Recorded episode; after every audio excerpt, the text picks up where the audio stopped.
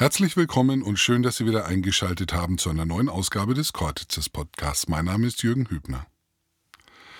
In der Reihe vom Reiz der Illusionen hatten wir Thomas Staus zu Gast. Zu dem Thema die Illusion des Wissens. Zauberspiele von der Aufklärung bis zur Gegenwart.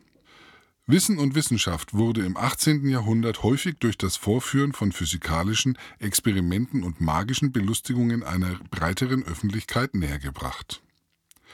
Effekte der Mechanik, des Magnetismus und der Elektrizität und deren Vorführung durch umherreisende Dozenten, Schausteller und den Berufsstand der Instrumentenmacher brachten die neuen Erkenntnisse unter das Volk. Denn die Lehrsätze von Galilei, Kepler oder Newton waren selbst für die gebildeten Laien zu komplex. Aufklärung durch Täuschung hieß das damalige Motto. Brynja Adam Radmanitsch im Gespräch mit Thomas Staus.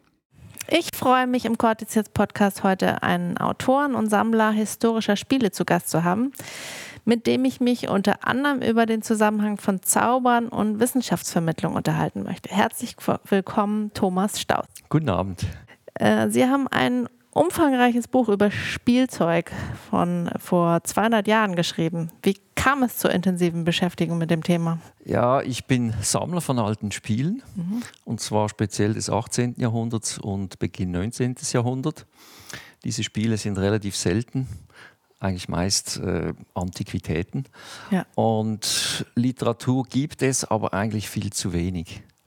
Und in ihrer Stadt hat ja der Georg Hieronymus Bestelmeier, ein Großhändler, einen wunderbaren Katalog herausgegeben. Das heißt, man wusste, diese Spiele gibt es, aber wo sind sie? Und das war eine der Motivationen, ja. Originalspiele aus privaten und musealen Sammlungen aufzutreiben, die dann wirklich genau der Abbildung in diesem Katalog entsprechen. Also es ist im Prinzip ein bisschen hochgestochen gesagt Industriearchäologie das ah, Finden ja. oder Auffinden von alten Spielen, die eigentlich äh, ein Phantom waren, oder? Bevor ich dieses Buch geschrieben habe, habe ich mit äh, Leuten gesprochen, mit Experten, Museumsdirektoren. Die haben mich alle gewarnt, Herr Strauß, seien Sie mal nicht enttäuscht, wenn Sie da nicht mehr als zehn Spiele finden. Mhm. Es sind zum Glück 64 geworden. Ah, toll. Ja. Und das ist, das ist ja wirklich ein Stück Kulturgeschichte, aber es ist auch ja Wissenschaftsgeschichte. Das hat mich Absolut. überrascht. Absolut, denn ja. in, dem, in, den Spielen drückt sich ja eigentlich die reale Welt im Kleinen aus. Mhm. Das sehen Sie zum Beispiel die französische Revolution, Stürmung der Bastille. Sechs mhm. Jahre später hat Bestelmeier in seinem Katalog schon ein Puzzlespiel mit diesem Motiv äh, angepriesen. Also ein Kupferstich mhm. zerschnitten von der Bastille. Also es kann ja. sehr schnell gehen, oder? Aber natürlich ja. drückt sich in diesen Spielen auch äh, aus, dass die Wissenschaft gewisse Entwicklungen durchgemacht hat. Im Katalog finden Sie Planetarien, äh, Sie finden äh, wissenschaftliche Apparaturen, Sie finden sehr viele Lehrmittel für Schulen und Universitäten. Das war damals natürlich ein ganz wichtiges Zielpublikum. Mhm. Das Schulwesen nahm Aufschwung, es wurden Universitäten gegründet und Sie können halt nur einen Unterricht führen, wenn Sie Lehrmittel haben. Aber diese Lehrmittel müssen bezahlbar sein. Es gibt ja physikalische Kabinette, zum Beispiel im Science Museum in London vom König Georg III. Das sind natürlich äh, ja, hochqualitative Apparaturen mhm. und Apparate, die kann eine Schule nicht bezahlen. Und hier in Nürnberg wurden halt diese Planetarien oder was es auch immer war, Lehrmittel zur Physik, Hydraulik, aus einfachen Materialien hergestellt und dann über Bestelmeier verkauft. Und das heißt, Spielsachen, äh, als Spielsachen galten da auch noch Sachen, die für uns heute vielleicht irgendwie in einer anderen Kategorie das wären. Das ist so, ja. ja. Es gibt natürlich Grenzbereiche. Man hat dann auch von physikalischen Belustigungen mhm. geredet, ein schöner Begriff, der eigentlich zeigen soll, dass die Physik in einem spielerischen Gewande oder im Gewande eines Zauberkunststücks den Weg in die Kinderstube gefunden hat. Mich würde interessieren, dass, also Zaubertricks und Wissenschaftsvermittlung irgendwie geht bei mir nicht immer zusammen irgendwie. Das ist ja. eher was, da ist ja Fehler auch, wo man denkt, ja, das ist aber doch, das Hat eine ist doch Unterhaltung, ja, ja, das genau. andere. Ja, das ist, ich habe gehofft, dass so eine Frage kommt. das Prädikat magisch, zauberhaft. Im 18. Jahrhundert äh, hat man sehr viele physikalische Phänomene vorgeführt. Das waren Schausteller, das waren Professoren, die durch die Lande zogen und Phänomene der Physik, Bereich Optik, Magnetismus, Mechanik, Elektrizität haben die Versuche vorgeführt. Und das war natürlich schon zauberhaft, denn damals mhm. hatten die Leute ja keine Ahnung über Physik oder es waren vielleicht noch Analphabeten. Ja. Und von daher hat natürlich Wissenschaft immer den Nimbus des Unerklärlichen, des Magischen, des Rätselhaften. Und das verbindet sich natürlich wunderbar mit der Zauberkunst. Mhm. Denn Zauberkünstler haben sich äh, solche Versuche natürlich zunutze gemacht und nicht nur in Anführungsstrichen gezaubert, sondern auch mhm. mit physikalischen Versuchen im Gewande eines Zauberkunststücks äh, haben sie das Publikum begeistert. Das ist, es liegt eigentlich sehr nahe. Ist aber nicht der sozusagen das Ziel anders. Also wenn man äh, Wissenschaft vermitteln will, will man ja sagen, da ist keine Magie dahinter, da ist, ähm, ist und man will die Phänomene erklären ja. und äh, der Zauberer will das ja ein bisschen äh, genau. unter der Decke halten, wie er das jetzt gemacht hat. Das war hat. oftmals auch ein bisschen ja. ein Widerspruch. Die Wissenschaftler hatten natürlich nicht so Freude über diese marktschreierischen äh, Schausteller. Das ist klar. Und umgekehrt haben natürlich Schausteller auch um Anerkennung gekämpft als Wissenschaftler, in mhm. Anführungsstrichen, und haben sich dann halt die Titel eines Hofmechanikus äh, zugelegt, was auch immer. Also diese, dieser, ja, ist nicht ein Streit, aber sagen wir mal, diese so. Animositäten haben natürlich bestanden, oder?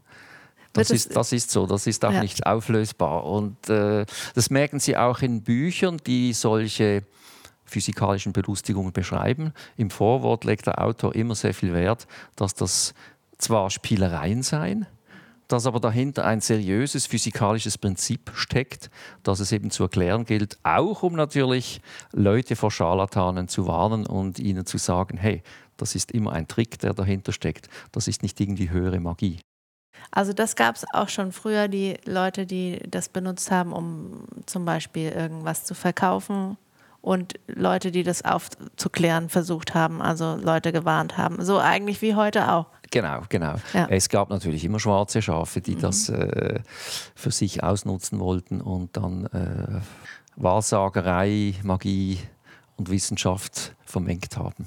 Natürlich zum Unvorteil der Zuschauer. Gibt es da äh, so äh, Lieblingsexponate äh, oder Lieblingsvorstellungen äh, oder so von Ihnen? Ja, es gibt ein Exponat, das ich jetzt heute auch im Vortrag vorstellen werde.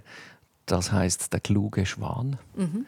Ich versuche das zu schildern, was der äh, Zauberkünstler auf dem Tisch stehen hat, ist eine Holzbox. Mhm. Da oben eingelassen ist ein Wasserbassin, mhm. ist mit Wasser gefüllt. Auf diesem Bassin oder auf diesem Wasser schwimmt ein Blechschwan. Um dieses Bassin sind vielleicht zwölf oder 16 Holzampullen eingesteckt. Und in jeder dieser Holzampulle steckt ein Zettel. Man kann also diese Holzampulle öffnen und den Zettel ausnehmen. Ja. Unten im Kasten, also unter dem Bassin, ist eine Schublade. Die kann man herausziehen und diese besteht aus einem kleinen Holzkasten mit einem Metallzeiger. Und diesen Metallzeiger kann ich auf eine Frage stellen. Zum Beispiel, äh, welches Planetarium in Deutschland ist das schönste? Dann stelle ich den Zeiger auf diese Frage, schiebe die Schublade wieder hinein und plötzlich beginnt der Schwan sich zu bewegen. Mhm. Auf eine ganz bestimmte Holzampulle. Man kann den auch wieder wegnehmen. Er schwimmt immer wieder auf dieselbe Holzampulle.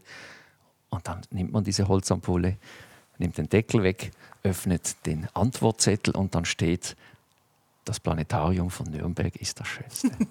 und das Geheimnis ist, in dieser unteren Schublade, wenn man den Zeiger bewegt, ist damit im Innern verborgen ein Hufweisenmagnet mhm. verbunden. Das heißt, jede Frage ist äh, kodifiziert durch die Orientierung des Magnetfeldes und durch die Positionierung Nord-Süd.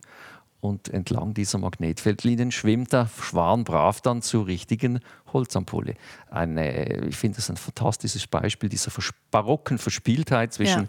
Wissenschaft, Spiel, Kinderspiel und Magie. Und also eigentlich Aufklärung durch Täuschung. Man täuscht, ja. was ist das für ein Geheimnis dahinter? Und irgendwann entdeckt man es und klärt auf. Das ist schön. Der kluge Schwan. Genau.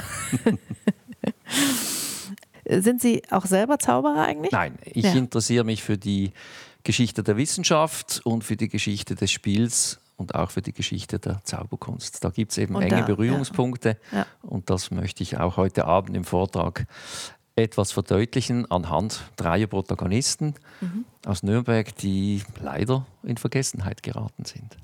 Sind wir gespannt. Wer, wer, wer ist das? das, das, ist schon? zum einen ja. eben dieser äh, Galanteriewaren- und Spielwarenhändler Georg Hieronymus Bestelmeier. Mhm. Es ist zum zweiten der Nürnberger Mechaniker Wilhelm Burucker, mhm. der sich eben äh, mit solchen Magnetzauberspielen für Kinder beschäftigt hat. Mhm. Und dann ist es drittens Johann Konrad Gütle für mich ein Phänomen, ein Multitalent, wie ich es selten gesehen habe, auch ein Mechaniker, der aber sicher noch zehn andere Professionen ausgeübt hat. Und sein Hauptverdienst ist, er hat 20 Zauberbücher geschrieben, also jetzt aus meiner Sicht Hauptverdienst. Ja. 20 Zauberbücher, sehr innovative Zauberbücher und er hat auch äh, ein riesiges Portfolio an Zauberapparaten und Zauberautomaten erfunden und auch gebaut und vertrieben. Zum Teil selber, zum Teil über Bestelmeier. Das sind diese drei Protagonisten. Schön. Hätten Sie eigentlich als Student gedacht, dass Sie heute mal in, als Experte für äh, die historische Spiele hier sitzen, weil Sie haben ja Geografie studiert. Genau, ja. Ein scheinbarer Widerspruch. Ja, genau. Aber nur scheinbar. Ja, ich dachte, es gibt bestimmt eine Verbindung. Ich kenne also, sie nur nicht. mein Professor hat immer gesagt, Herr Strauß, strukturiert denken muss man ja überall, unabhängig vom Studium. Ich habe Erdwissenschaften studiert, ihr sagt, glaube ich, Geowissenschaften. Mhm. Und habe mich da schon ein bisschen für die Wissenschaftsgeschichte interessiert. Dann kam das Sammeln hinzu und irgendwann hat sich das so ein bisschen getroffen und vereint. Und daraus ist dann irgendwann mal der Wunsch entstanden, ein Buch zu schreiben. Und ja, so ist es dann dazu gekommen. Welches Phänomen denken Sie, dass es heute gut als für, über Zauberei erklärbar wäre noch? Gibt es irgendwas, was Sie denken, irgendwie, das sollte man heute eigentlich noch mit solchen Tricks erklären? Also wo das Publikum an der Nase herumgeführt wird? Oder? Ja, so ähnlich wie, wie also diese es könnte sein, Exponate. es gibt einen Teilbereich in der Zauberkunst Mentalmagie. Mhm. Da könnte man schon Unfug treiben, vor allem mit Leuten, die vielleicht nicht so selbstsicher sind und sehr leicht beeinflussbar. Aber das gilt, denke ich, unter den Zauberkünstlern als verpönt. Mhm. Aber es gibt immer Leute, die dann äh, fragen, ja du, der hat doch wirklich hellseherische Fähigkeiten. Äh, das ist nicht der Fall, aber Könner ihres Faches bringen natürlich Erstaunliches zustande auf diesem Gebiet. Freut mich sehr, dass Sie sich Zeit genommen haben vor dem Vortrag noch. Sehr Danke. gerne. Vielen Dank für dieses Gespräch. Danke, dass Sie da waren.